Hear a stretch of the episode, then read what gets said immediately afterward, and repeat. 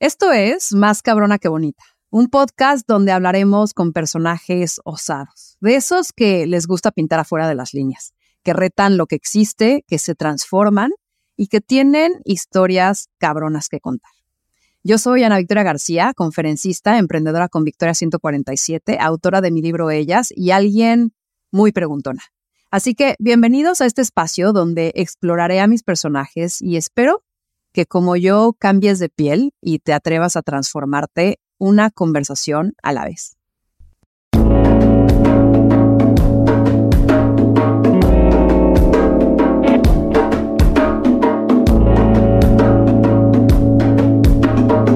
Esto es Más cabrona que bonita. Mientras que algunos vemos lo evidente, Steph detecta auras, escucha lo sutil, navega en la contemplación de lo sencillo y ha desarrollado el gran don de sanar. Estudiosa de la filosofía, curiosa aprendiz de la naturaleza, rebelde de los dogmas, ha creado su propia receta de creencias intentando no apegarse demasiado a ellas. Ve hacia ti, fue la frase que cambió el rumbo de Steph. Y es que no todos nacen sabiendo que vienen a este plano a acompañar a sanar. Y es así como mi personaje de hoy ha ido descubriendo y decidiendo vivir cada vez más en ella, más adentro, más ligera. Bienvenida, Steph. Gracias, Ana Victoria. Me hiciste llorar y no hemos empezado. Ay, qué lindo tenerte aquí. qué, qué, hermosísimo texto. Te lo agradezco muchísimo. Lo siento profundamente en mi corazón. Gracias, gracias, gracias por verme, de verdad, y gracias por, por todo lo que haces. Te agradezco mm. mucho. Gracias de regreso. y a ver, vamos a, vamos a entrarle al tema, mana. Vamos defines, a defines sanación como estar en paz con uno mismo. Cuando nos enfermamos, hay una raíz y después la enfermedad se muestra en síntomas. ¿Cuál sería la raíz y los principales síntomas de no estar en paz con uno mismo? Hay tantísimas razones por las que nos enfermamos, pero yo creo que la principal razón por la que nos enfermamos es por las creencias que tenemos. Tenemos creencias que hemos absorbido del entorno, que hemos eh, vivido, mamado, aprendido desde la infancia, que no vienen desde la integridad de lo que somos, que nos han enseñado a culparnos, que nos han enseñado que nuestro valor no está dado, de hecho, solo por ser que tenemos que ser alguien más de lo que somos. Nos han enseñado, vivimos en una cultura y en un mundo en donde la forma en la que nos hemos educado este, deja mucho que desear de cómo podemos entender el mundo y de cómo podemos entender a nosotros mismos. Entonces, ¿por qué nos, nos enfermamos? Nos enfermamos porque no hemos entendido quién somos, porque no nos hemos entendido dónde estamos y porque eso genera que mi vínculo conmigo misma eh, que mi voz interior, que mi sensación de estar dentro de mí, de estar en mi cuerpo, de estar en el mundo, no responda a mi naturaleza, que mi naturaleza es la armonía, que mi naturaleza es la, la alegría, que mi naturaleza es la curiosidad y por lo tanto el querer siempre conocer lo desconocido. Y somos una cultura aferrada a tenerle miedo a lo desconocido, a no querer saber más de lo que sabemos. Entonces, en grandes rasgos, la enfermedad está en nuestras creencias, que luego se manifiestan en emociones. Y como lo hemos platicado tú y yo, la enfermedad no empieza en el cuerpo. La enfermedad empieza en mi aura, empieza a generar imágenes, empieza a generar emociones, se vuelve un patrón hasta que se manifiesta en el cuerpo físico y entonces tengo la posibilidad, posibilidad de verla. Este, pero bueno, en realidad eh, la salud es nuestra naturaleza. Oye, Steph, y te lo, te lo pregunté, digo, igual para dar contexto, ¿no? Steph, nos conocimos en, en, bueno, tú estuviste en Victoria 147 y, y, me dijiste que fue la razón por la cual no emprendiste, lo cual es algo de éxito porque te llevó también a, a cuestionarte el hacer lo que haces hoy y ya entraremos en detalle. Y en una de nuestras terapias, porque yo he estado un par de veces en terapia con Steph, justamente eh, te preguntaba sobre el aura, ¿no? Y, hablas de este cuerpo igual sutil que nos, que nos rodea y que justamente ahí es donde empiezas a percibir eh, estas, estas enfermedades, primeros síntomas, ¿no? Estas, o, o yo creo que expansión o contracción, ¿no? Cuéntame ¿Cómo descubriste tú el Laura? ¿Cómo fue la primera vez que escuchaste? Después, ¿cómo empezaste a decir cómo se mastica esto? ¿Cómo lo experimentaste? ¿Y cómo fue de pronto que empezaste a, percibirlas? Es, es muy hermoso porque todos percibimos el Laura. Primero, el aura es nuestro universo. Nosotros vivimos en la universa, ¿no? Y lo digo en femenino porque es lo manifestado, ¿no? Es el principio femenino, es todo lo manifestado. Y nosotros todos somos una mini universa, somos un mini universo, ¿no? Cargamos todo el universo dentro de nosotros. Y hemos creído que nosotros somos nuestro cuerpo, pero en realidad tenemos un aura, es decir, un campo electromagnético que está alrededor de nuestro cuerpo, que está cargado de imágenes, de una información, de una sutileza, de colores, de infinidad de cosas que contiene y sostiene todo nuestro cuerpo y este se va anclando a través de nuestros chakras. Entonces es alucinante eh, la máquina productora de sentido y realidad que somos. Y bueno, eso hoy lo sé por muchos años de estudio. Eh, yo la primera vez que llegué con una sanadora, yo siempre fui muy sensible. Yo creo que de niña yo jugaba y veía cosas y, por ejemplo, siempre me acordaba cosas que mi familia en viajes no habían experimentado. Yo les decía, ¿te acuerdas de esto? No sabemos, a, qué, no sabemos a qué viaje ¿A qué viaje fuiste? Pero y bueno, quizás, y que quizás lo culpan hacia el, ay, es que es muy creativa, es muy imaginativa, ¿no? Este tiene amigos invisibles y quizás, pues no, eso es lo que estabas viendo. Totalmente, pero aparte no es lo que yo estaba viendo, es lo que todos los niños ven. De acuerdo. O sea, todos los niños, todos los niños de este mundo ven el aura de sus papás, todos. Lo que pasa es, como te decía, a nivel de creencias vamos generando, vamos articulando, vamos y nos vamos perdiendo la capacidad de ver la dimensión de la vida de la cual es parte. Esto no es nuevo, esto es realmente la esencia de lo que somos. Esto es lo más natural que hay, ¿no? como decía mi maestro, hay cosas que son tan naturales, pero no son comunes, ¿no? Y allá está la distinción en la que estamos jugando. Y entonces, bueno, yo siempre fui muy sensible. A los 14 tuve una maestra que me dijo que tenía que ser filósofa, le creí. Y bueno, siempre tuve esta como sensibilidad y tuve la suerte de que mis papás vivieran en arriba de en un edificio donde en el mezanín sigue estando la, una de las mejores salvadoras que yo conozco. Entonces, un día que yo estaba jugando fútbol, me, me lastimé y tenía que estar muy bien porque me iba a una competencia internacional. Y fui con ella y me dijo, no solo me curé en una semana, me dijo qué estaba pasando en mi vida interior emocional cuando me caí. O sea, el sobreesfuerzo, la necesidad de pertenecer, el eh, qué tan dura era yo conmigo misma, ¿no? como me hizo una lectura, una radiografía de mi vida interior y aparte me sané en una semana, sentí como su energía, como, como la energía disponible que ella tiene la capacidad de bajar, entraba y, y me esguince, que generalmente se tardan mucho más tiempo en curar. Yo a la semana ya estaba bien y aparte me había despertado un mundo que yo para mí ya iba a ser un antes y un después. Entonces, a partir de eso, toda mi familia empezó a ir con esa sanadora, siempre se quedó, ella se llama Rosita Steiner, es, es fabulosa mujer y aparte cada vez más poderosa, cada vez más amorosa, así que este, muy agradecida de la vecina que nos tocó. y a partir de eso, como que continué, siempre tuve mucha como intuición, eh, siempre quise saber más, estudié filosofía, siempre eh, muy entusiasta. Las preguntas fundamentales de quién somos, para qué estamos aquí, eh, las historias sobre la cosmovisión del mundo siempre me movieron y motivaron a querer seguir entendiendo eh, la realidad.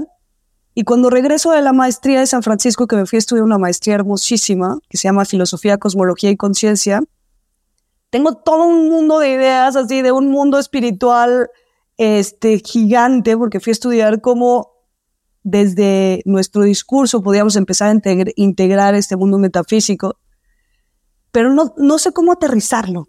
No, hmm. no sé cómo, cómo, y ese ha sido mi tema, por eso Victoria 147 y fui cinco años emprendedora, ¿no? Siempre fueron como, ¿y ahora esto cómo? ¿No?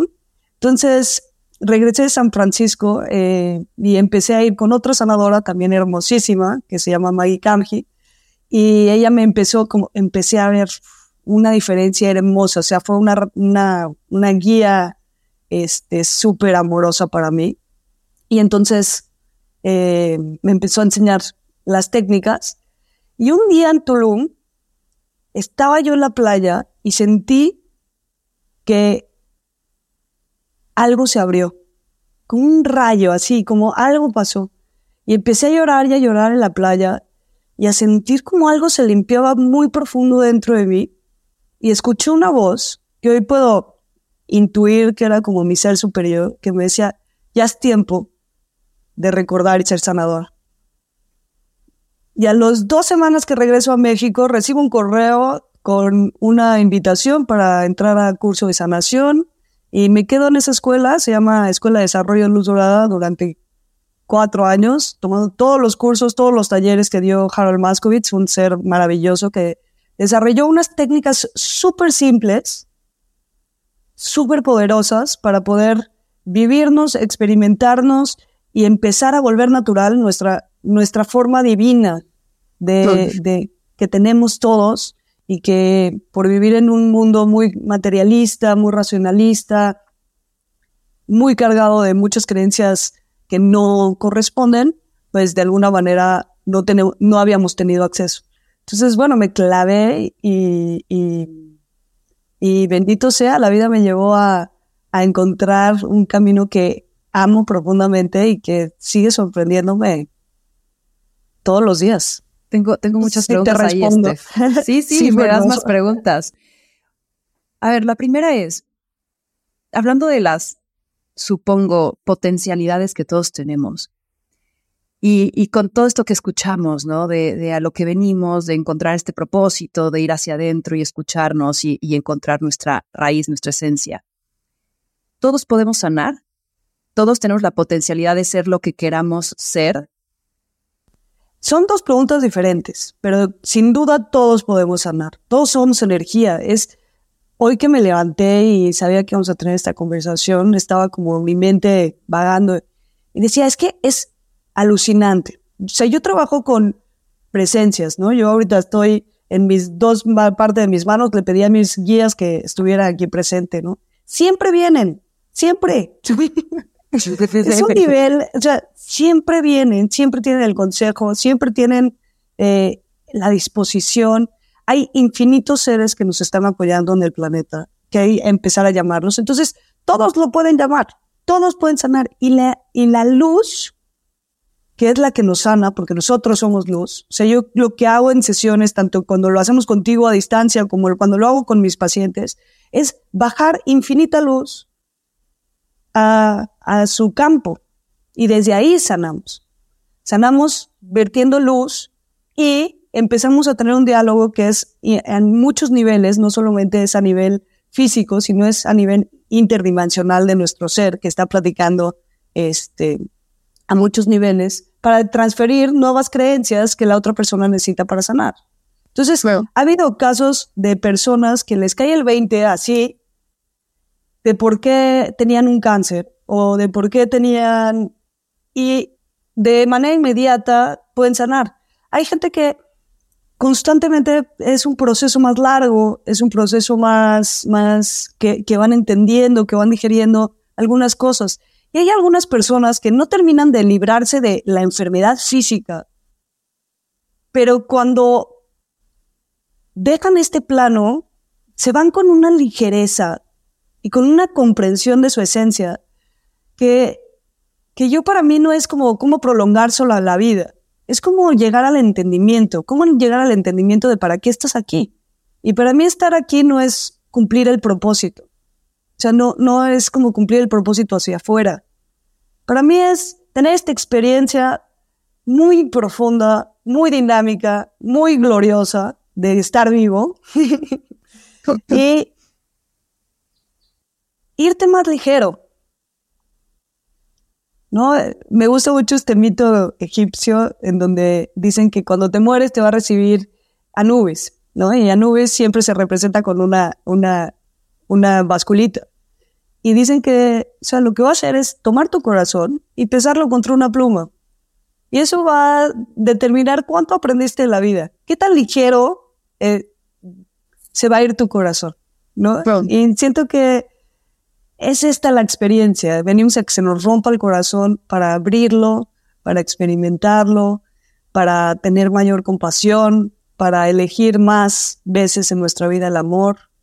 Y todos podemos amar, todos somos psíquicos, todos tenemos como el don, porque tenemos el don de ser, todos somos luz.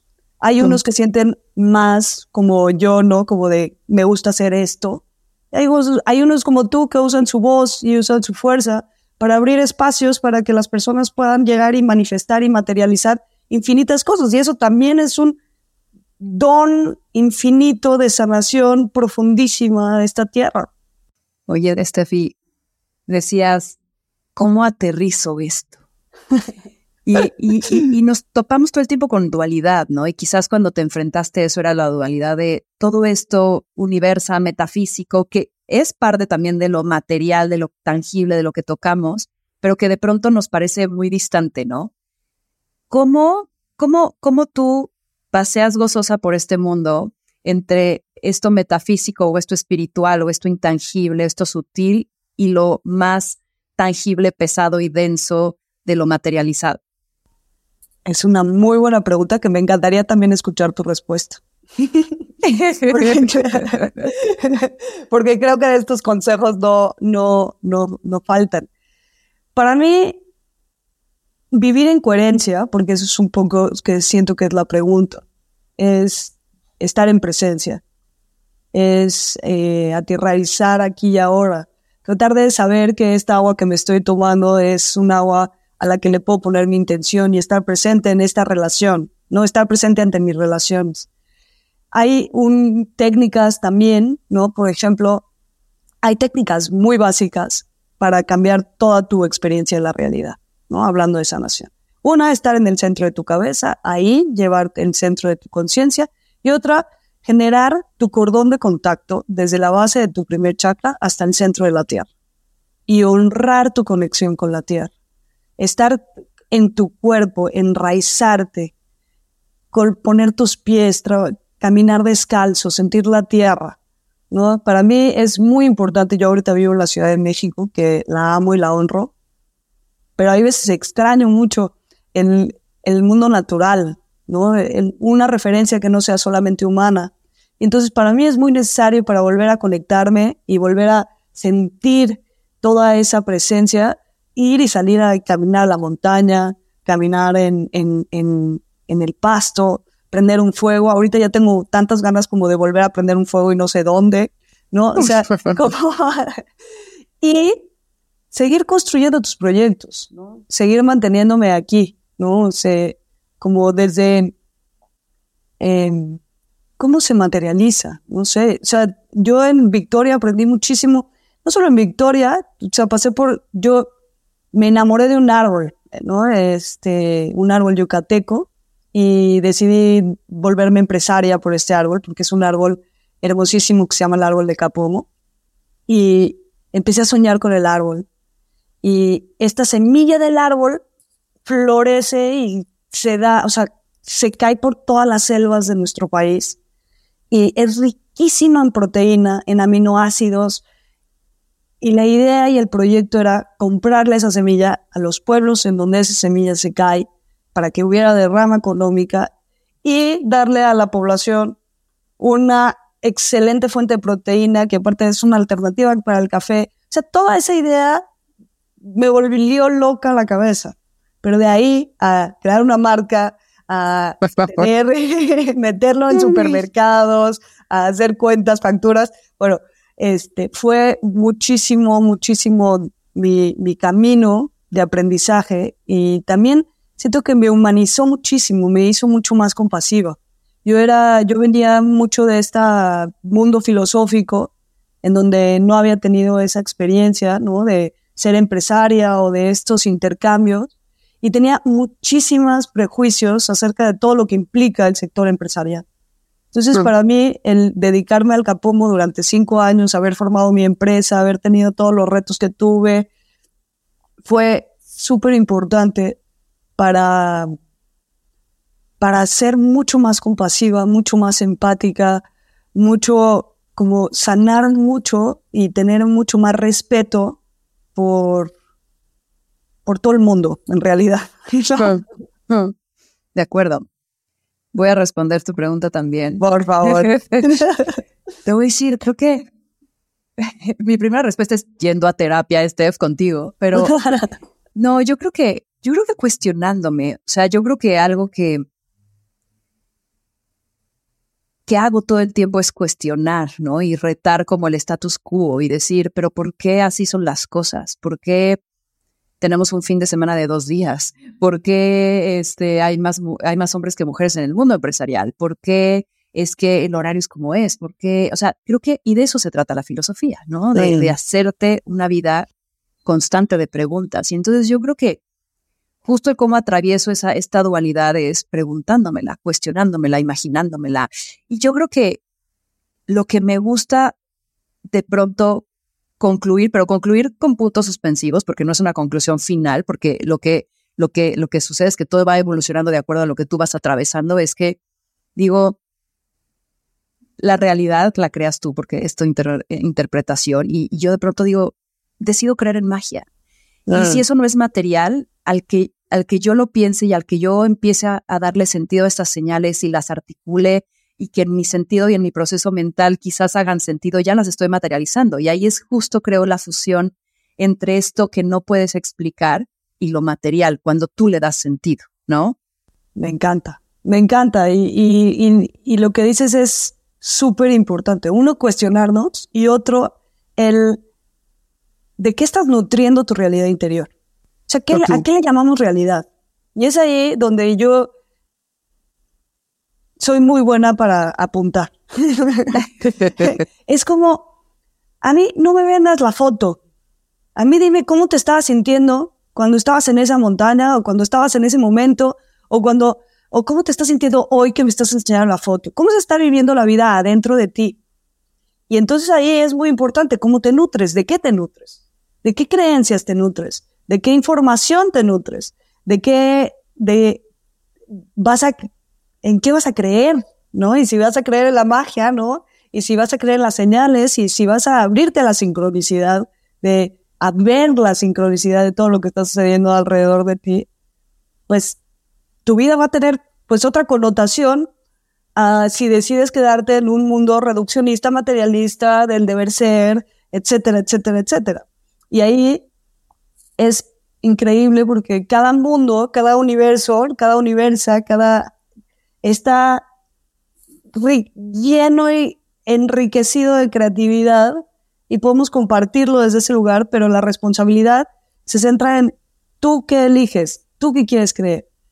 Ok, ya, tuviste una infancia dificilísima, o sea, lo entiendo, me, me compadezco, pero hoy quieres seguir siéndole leal a tu mamá, a tu papá, te quieres seguir peleando. ¿Qué, ¿Qué vas a hacer hoy tú? ¿No? ¿Qué, qué eliges?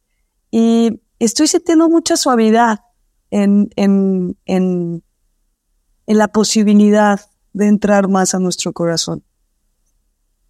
Siento que, que los caminos están abiertos para nosotros como humanidad. Y que por más que el mundo se siente caótico, la comunicación con nuestro espíritu y con la luz está muy presente, muy, o sea, como que es como, ay, bajar y conectarte. Y ya, y hay infinitas formas de hacerlo y de herramientas y bendito sea todo lo que se está abriendo a nivel comunicación para que podamos hacerlo. Otra pregunta que me surgió mientras te escuchaba hablar es, tú vienes de, de un contexto de tradición judía que puede ser muy conservador, ¿no? ¿Cómo fue para ti romper eso, porque si todos traemos creencias, las religiones y los dogmas justo lo que te hacen es como adoctrinarte a, no cuestionar. Con un contexto así, ¿cómo es que tú dices, a la madre, y ahora voy a sanar y con energía y universa y voy a estudiar sobre el budismo y filosofía y cuestionarme todo y, o sea, ¿cómo fue para ti ese rompimiento, no? Que creo que todos podemos tener rompimientos y me encantaría reflejar o espejear con tu, con tu historia. Pues es una muy buena pregunta. Siento que en parte no tuve opción. siento hmm. que las dudas dentro de mí estaban ahí, que los síntomas estaban dentro de mí ese tipo, cuando estaba viviendo una vida que no me gustaba, todo el tiempo tenía sinusitis. Todo el tiempo tenía sinusitis, todo el tiempo tenía moco, todo el tiempo tenía... O sea, decidí cambiar de rumbo y respiro, ¿no? Entonces, siento que fue mucha, mucha mm, voluntad, ¿no? Como que ir y cuestionar y ver y probar. Tengo la suerte que hay veces no se tiene esta suerte, que mi familia siempre me ha demostrado amor incondicional. pero para mí era mucho miedo, porque yo decía, ¿y si rompo tantito más, ya no me van a querer? Y, ¿Qué tan rara me puedo poner, amigos? y la verdad es que he tenido suerte porque mi familia, pues todo lo que he necesitado, porque no ha venido siempre, no, o sea, no ha venido desde un lugar de solo quiero romper por romper, solo quiero cuestionar por cuestionar, aunque a veces sí ha habido rebeldía, ¿no? Pero cada vez se convierte más en una revelación, más que quiero rebelarme, más que rebelarme contra el otro. Entonces, eh, siento que ese, como, esa, ese acompañamiento de mi familia como ha sido también mucho motor, ¿no? De, ¿por qué no me iban a dejar? ¿No? Porque nunca me van a dejar. Pero hay cosas que no puedes no hacer, que no puedes no preguntar, que no puedes... Em, y siempre estuve, como tú bien dices, la verdad es que muy bien acompañada, con muchos guías, con mucha terapia, con infinitas buenas amistades, con un, corazón, o sea, siempre al lado de mí. Eh, entonces me he sentido muy afortunada como de haber podido y de poder cuestionar lo que, lo que hay veces, pues, mueve ciertas estructuras. Y tuve una época que estuve súper peleada con el judaísmo, súper, súper peleada. O sea, me sentía agredida, me sentía, este, empequeñecida, Por ciertas experiencias que había tenido. Y gracias a la pandemia pude quedarme en un espacio durante tres meses en donde pude reconciliarme, ¿no? Pude reconciliarme con, con mis raíces, eh, pude ver que esa fue una forma muy adolescente desde la que yo comprendí, muy adolescente, pero a la vez, como tú dices, que tiene muy dogmatizada a mucha gente para no poder salir de sí misma pero que dentro de la tradición en la que yo crecí hay infinita sabiduría y que hoy puedo tener acceso a ella eh, de una manera mucho más libre, amorosa y honrando los procesos de cada quien. Siento que eso ha sido como mucha paz, pero sí,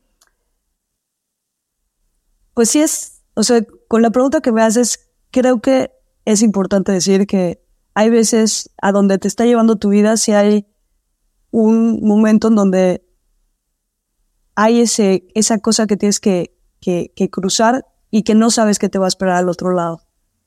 Y es un saltos, pequeños saltos de fe que tienes que hacer, que, tu ser te está pidiendo, que tu espíritu te está pidiendo, y, y que si te los tomas, los regalos son inmensos, aunque hay cosas que sí se rompen, sí hay pérdida, si hay incertidumbre, si hay mucha, pues una, o sea, mucha necesidad de comodidad, ¿no? Totalmente, totalmente. Entonces, bueno, no sé si termino de responder tu pregunta, pero hoy me siento como muy agradecida de, de poder haber sanado mis raíces y, y tener una relación crítica y honesta con eso que se me está diciendo, eso que me está diciendo. Porque para mí las cosas no es así son.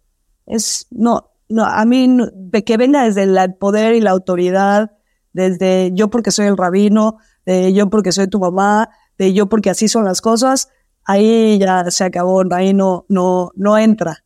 Oye, yo creo que de, de todos lados podemos sacar recursos interesantes que podemos integrar a lo que hoy estamos atravesando, ¿no? Y creo que eso es lo riquísimo de, de, de abrirnos y expandirnos la visión y decir, ¿por qué limitarme a solo ver este camino si puedo tener toda esta gama de colores, toda esta gama de razas, toda esta gama de tradiciones, toda esta gama, ¿no? ¿Por qué, por qué ser tan, tan, tan pequeñito, ¿no? Y esto me lleva a una frase que escuché en un podcast eh, que, te entrevistaron y me encantó, que decías, después de tres meses que vi crecer una zanahoria, me di, me di cuenta que podía ser libre. ¿Cómo, cómo abandonar la idea de, de las muertes falsas, que son justo eso, ¿no? Y que nos atan a ideas, a creencias, a formas que no son ciertas. Eso, y supongo, y ahorita quiero que me cuentes ese momento de la zanahoria, supongo, o me llevaste ahí a decir, claro, o sea, yo puedo ser autosuficiente, la naturaleza es súper vasta, eh, es súper abundante, porque estoy pensando que me muero en caso de que me corran, de que me muero en caso de que esto se acabe, ¿no? Entonces llévame a ese lugar y cuéntame cómo abandonamos estas, estas muertes falsas. A mí las zanahorias fue hermoso porque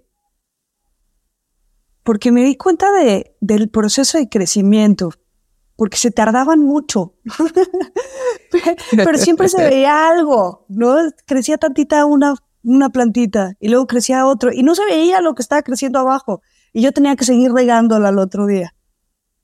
Entonces, esa, esa maravilla de, porque yo, yo puse esa semilla, se puso esa semilla de la zanahoria y es chiquititita y de repente algo estaba floreciendo, algo estaba creciendo y siento que anclarnos a la tierra, ¿no? Como encontrarnos en esa ciclicidad de volver a recuperar esta, esta, esta inteligencia de, de que todo crece, de que todo se vuelve lo que es, porque esa semilla era semilla de zanahoria, no iba a crecer un hinojo. claro. se iba a crecer quien iba a ser. Y, y era cosa de cultivar esa esencia, de, de qué estaba nutriéndose, de, tenía que estar abajo de la tierra a veces para, para nutrirse de todos los elementos, se tenía que regar, ¿no? Se tenía que, muchas cosas estaban pasando en en su entorno para que esa zanahoria se volviera exactamente quien es.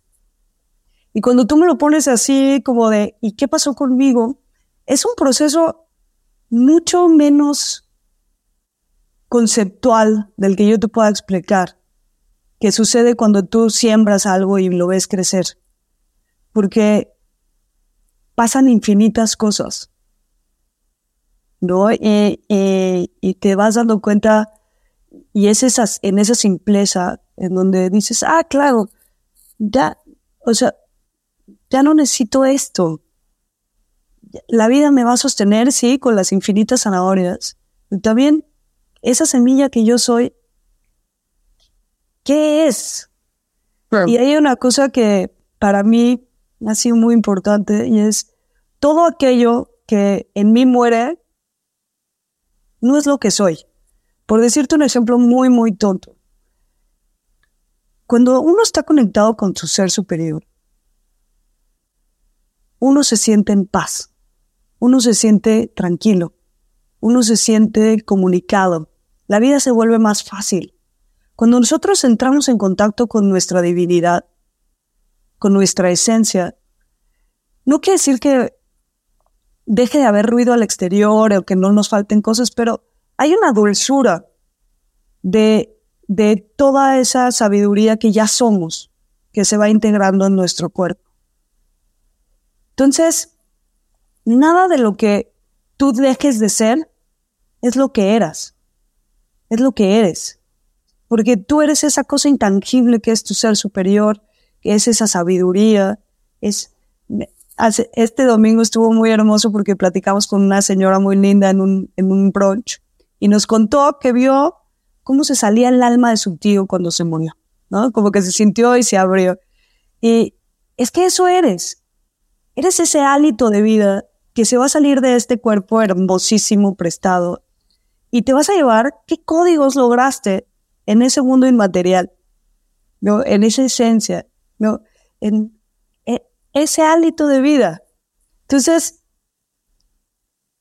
cuando tú vas reconociendo que eso es lo que tú eres, que no eres si te sacas 10, que no eres si eres exitosa o no eres exitosa, que no eres si lograste que tu proyecto eh, de emprendimiento haya sido lo que creías que iba a ser. Cuando tú vas viendo que eres, más allá de estar con esa pareja o con esa familia o con ese entorno, que ese ser que sí se va transformando, que sí se va volviendo más sabio, ¿no? Si lo vas dejando entrar en ti, que sí va transformándose, eso eres. Entonces, eso es lo que cuando yo escucho que me dices, como esas falsas muertes, empieza a reconocer lo que no eres. tan fácil como un día estaba despidiéndome de un conocido y sentí una angustia así muy rara entre que yo quería representar a otra persona que no era y, y me subí a mi coche y dije, es que esta angustia no soy yo. Y lo pude respirar y no me quedé ocho horas con la angustia, ¿no? Esa tristeza no eres tú. Eso que te pasó no eres tú. Oye, Steph, justo mi siguiente pregunta hablaba de la muerte y creo que respondiste mucho de lo que, de lo que tenía preguntándome, pero algo que quería preguntarte es, ¿qué muerte a ti te ha costado más? O sea, ¿qué, qué cosa de ti más te dolió dejar ir? Siento que una inconfesada, que es la primera vez que la voy a confesar así en público, me costó muchísimo separarme de mis amigas de la prepa cuando me fui a vivir a San Francisco. O sea, como saber que en ese momento, desde ese lugar ya no podría nutrirme en esas relaciones lo que mi alma necesitaba, fue como una despedida muy fuerte para mí porque había muchísimo de, mi identidad desde niña que estaba inmersa en esas relaciones, que amo y adoro hasta el día de hoy. Pero reconocer que mi camino me pedía algo distinto en ese momento, se sintió así como, como una traición a mí misma, como una muerte, eh, sí, muy, muy así como, ¿cómo voy a dejar a mis mejores amigas? ¿Cómo no me voy a sostener en esto? ¿Cómo no voy a seguir haciendo lo que necesito hacer para seguir perteneciendo a este grupo? Eh, pues fue, fue muy, muy, muy doloroso. Y, y hoy que las veo, las amo y las honro en sus caminos impresionantes.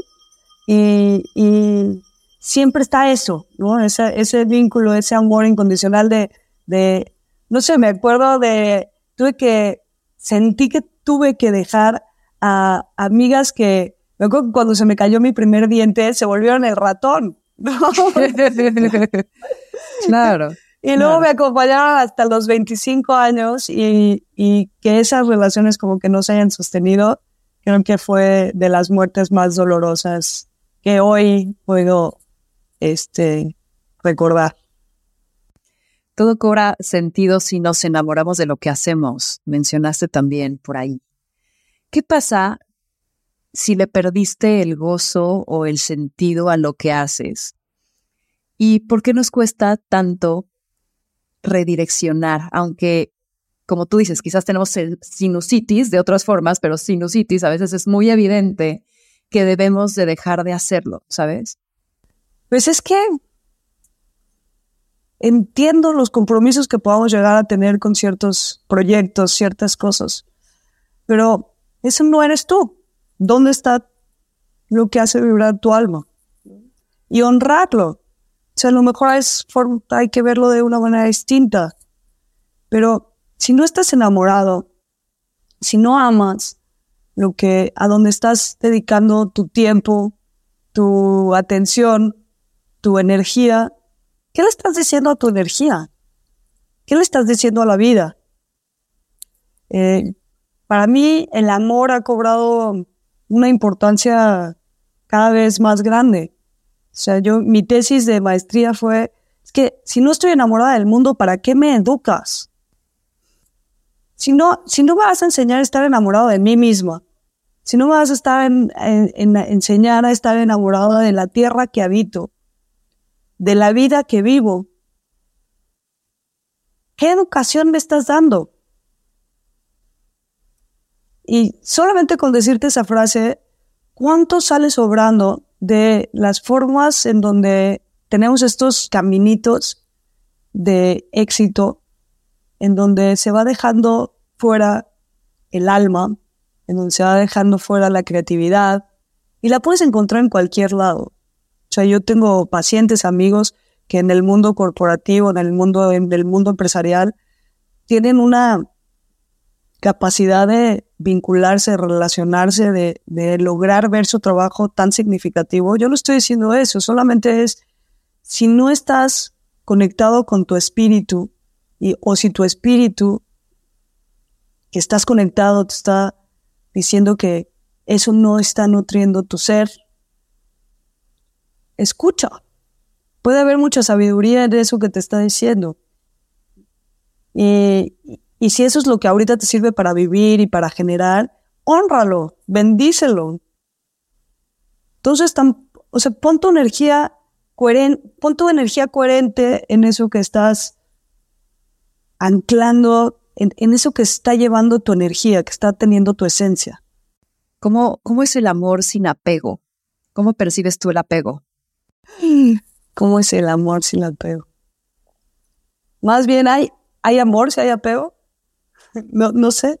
Justo, justo, te voy a decir, quiero cuestionar eso porque no sé si he entendido correctamente el apego o no, porque de pronto apego me da una connotación, por un lado, como de codependencia, como de, ¿no? De necesidad y, y, y, y por otro lado me da también la connotación de importancia, de que, de que realmente no sé, estás en un lugar o te apegas a algo porque, porque te da, te da significado o porque, o porque quieres, quieres conservarlo, ¿no? Y yo sé que quizás tenemos que ir por la vida como fluyendo, pero digo, la vida en sí se apega a vivir, ¿no? Nuestra existencia se apega a la vida. O sea, tú, me acaban de operar, ¿no? Y el cómo mi cuerpo se está reconstruyendo, cómo la cicatriz está sanando, es como quiere vivir, ¿no? Y es como siento que estamos programados para eso. Entonces ahí es donde mi pregunta hacia el apego, porque de pronto lo puedo ver como algo que te hace sobrevivir, ¿sabes? Total. Y, y, pero hay que ver de dónde viene el apego, ¿no? Como de dónde viene esa cosa que quieres eh, hacer o estar. ¿De dónde están esas, esas cosas que a veces condicionan ese amor?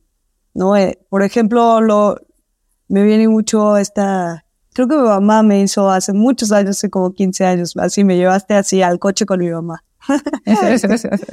y, y amorosísima mi mamá, porque me decía, o sea, ¿cómo, ¿cómo no pegarme a mis hijas si las amo? ¿No? Pero el tema es que si desde ese apego no estás confiando en tus hijas, no estás confiando en, en la vida, no estás confiando en las propias transformaciones de los lugares, no estás confiando en la propia transformación y el propio devenir del mundo. Entonces, hay que revisar nada más desde dónde viene esa, ese apego y desde dónde viene ese amor. Si viene desde tu necesidad, si viene desde lo genuino, si expande tu corazón. Sé yo, la terapia que, que siempre le digo a las mamás que vienen es confía en tu hijo, confía en tu hija. Es que como confío, tiene dos meses tiene dos meses aquí. Tiene infinidad de vidas. Supo apoyarte para vivir adentro de ti y lograr generar el cuerpo y eligió su nariz y eligió sus ojos y eligió su ceja y te eligió a ti. Confía en, en, en, en, confía en la vida. Y si, y si hay veces sientes que necesitas como aferrarte a algo para tú estar bien, revisa nada más de dónde viene. No, no se trata de solamente castigarlo. Revisa si eso eres tú. Volvemos. Y a lo mejor todo eso que no, que se, que se está en movimiento y que está en transformación es, es, es para después volar más alto. O para, ¿no?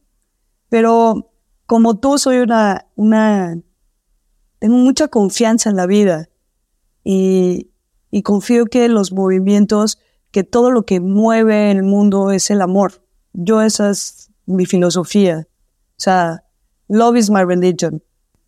Eh, y cada día trato de apegarme más a qué haría el amor, qué diría el amor, qué viviría el amor. Y si haya, si hay, claro, o sea, qué hermoso, ¿no? Esta eh, Greta, ¿no? Que se apega a tal nivel, sí. con integridad, a defender lo que las voces que no podemos escuchar, porque todo tiene voz, pero las voces que no estamos pudiendo escuchar, las voces de los ríos, las voces de los mares, las voces de los árboles, las voces de otros animales. Entonces, eh, creo que esa sería mi respuesta. Es como, si no hay confianza detrás, entonces revisa si es, si, si no te estás apegando a una falsa creencia o idea de ti y de la otra persona. Oye, Steph, en el posparto, que, que es como un viaje psicodélico muy raro, porque eh, de pronto yo me vine en las madrugadas amamantando a, mi bebé y mi mente se iba. Si de por sí tengo la capacidad de ser una Dory, donde muy aire, era pensamiento tras pensamiento, pero sensación, pero filosofiada, pero, o sea, era una cosa como incontenida de muchas cosas sucediendo al mismo tiempo, ¿no? Era, era como wow. difícil atravesarlo, era como, no sé, como que de pronto no, no podías, tenías que flojita y cooperando, ¿no? Porque no podías ni siquiera conceptualizar, concluir, eh, tangibilizar nada. Y de pronto mi pregunta va hacia él. ¿Cómo, ¿Cómo nos mantenemos en constante apertura al, al conocimiento, al autoconocimiento, al, a la crítica, al a la crítica constructiva, al cuestionar, sin que esto se convierta en, en, en una psicosis, ¿no? En donde quizás de pronto no sepas ni dónde estás parado, ¿sabes? Es que no es carreritas. Es que no, no son carreritas. Es que no es examen.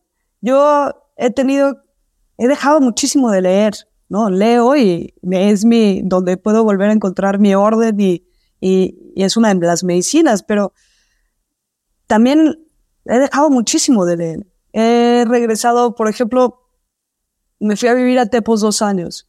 Y había días en donde me paraba, hacía ejercicio, regresaba a mi casa, comía y veía el día pasar. Y siento que fueron los días más importantes para estar en un proceso íntimo conmigo de observación. Entonces, ni siquiera, hay veces no necesito cuestionar. Hay veces necesito entregárselo al fuego y dejar de, darle vueltas en mi cabeza y en mi campo, porque ya, ¿no? Es, es, hay una simpleza en nuestro ser que no necesita tanta justificación, ¿no? Hay, ¿cómo iba esta frase? Eh, con argumentos solo se convence la razón. Y mi, y yo no estoy en busca de la razón. Yo es más, cada vez quiero tener menos la razón. Hay veces no, no me sale tan bien esto, soy muy necia, pero, pero si pudiera, cada vez quiero tener menos la razón. Cada vez quiero estar más ahí en esa presencia, en ese corazón abierto y, y no quiero, y no quiero tener gratitud, quiero sentir la gratitud, quiero ser la gratitud. Y para eso no necesito otro libro y para eso no necesito más información ni otro concepto, ni siquiera necesito otro 20. Necesito solamente abrir un espacio en mi corazoncito y encontrar infinitas razones para estar agradecida hoy y darme ese tiempo y ese espacio. Entonces, lo que tú me platicas de... Es como, ¿cómo lo respiras? ¿Y cómo regresa a lo simple? ¿Y cómo volteas a ver a tu hijo en la noche? ¿no? Y sientes ese cuerpo y esa simbiosis hermosa que está existiendo mientras estás amamantando a las 3 o 2 de la mañana en Nueva York. Que, yo no he vivido esa experiencia, así que a lo mejor, digo, estoy, o sea, yo para mí, mis héroes son mis hermanas, de, que tienen el trabajo más difícil del mundo, que es criar a sus cuatro hijos, que cada uno de ellos me da más alegría del mundo, pero, o sea, todo lo que yo hago se me hace mucho más fácil que lo que hacen ellas todos los días, ¿no? Entonces, digo, benditas sean las mamás. benditas sean las mamás y las valoras más, las valoras un, un montón cuando te conviertes en una, o sea, porque entiendes cómo, cómo es posible sentir tanto sentimientos ajenos como propios, ¿sabes? O sea, es como una cosa muy loca. ¿Steph se estresa? Mucho, a veces, sí. ¿Y, cómo atraviesas el estrés? Con buenas amistades. Le hablo a Mariana, le hablo a Marta, este, pongo un podcast, esa siempre ayuda, este, y, y regreso a mi centro. Utilizo las herramientas, pero sí, sí me estreso. Cada vez menos, eso es la verdad. Eh, es muy bonito, ayer estaba platicando con una amiga y, y decíamos como, es que cada día me siento mejor. cada día me siento, cada vez, o sea, siento que en mi adolescencia mi cuerpo estaba más dolido, que mi, o sea, esta idea del envejecimiento no la siento así. O sea, siento que cada día me veo mejor, me siento mejor, mi cuerpo lo siento más hábil. mi mente la siento más sharp. O sea, siento que cuando estamos en este, en este reconocimiento de quién somos y en esta apertura de vivir una vida que nos gusta y de apreciarla, eh, nos vamos poniendo mejor. Me encanta. Abrazo árboles, eso siempre, ¿no? Eso siempre me ayuda. Abrazo árboles. Eh, sí, la nación de los árboles ha sido una gran ayuda para siento una conexión muy, muy, muy, muy, muy fuerte con, con su sabiduría y con su enseñanza. Mm, gracias, Steph. Para ir cerrando, ¿qué, qué libros eh, quisieras dejarnos aquí? ¿Algún recurso que digas, mm, estaría, estaría lindo, a mí me marcó, a mí me resonó, a mí me entretuvo? Eh, estos últimos años he recomendado como tres que me gustan mucho. Es Morir para ser yo, de Anita Mujani. Me parece muy hermoso el libro, porque aparte, para mí como que desde su sensibilidad me ayudó con varios conceptos. Por ejemplo, el arte de manifestar, ¿no? Que a veces sigue teniendo esta connotación de quiero, quiero manifestar, quiero manifestar. Y ella lo habla como el arte de permitir. Entonces ese me ayudó mucho a mí a como ah, bajarle un par de rayitas.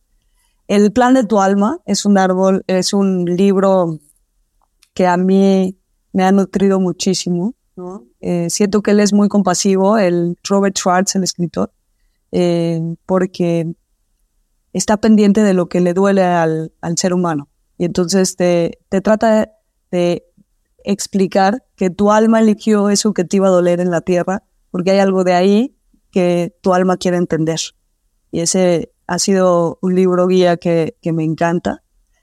Conversaciones con Dios, siento que tiene una sensibilidad hermosísima.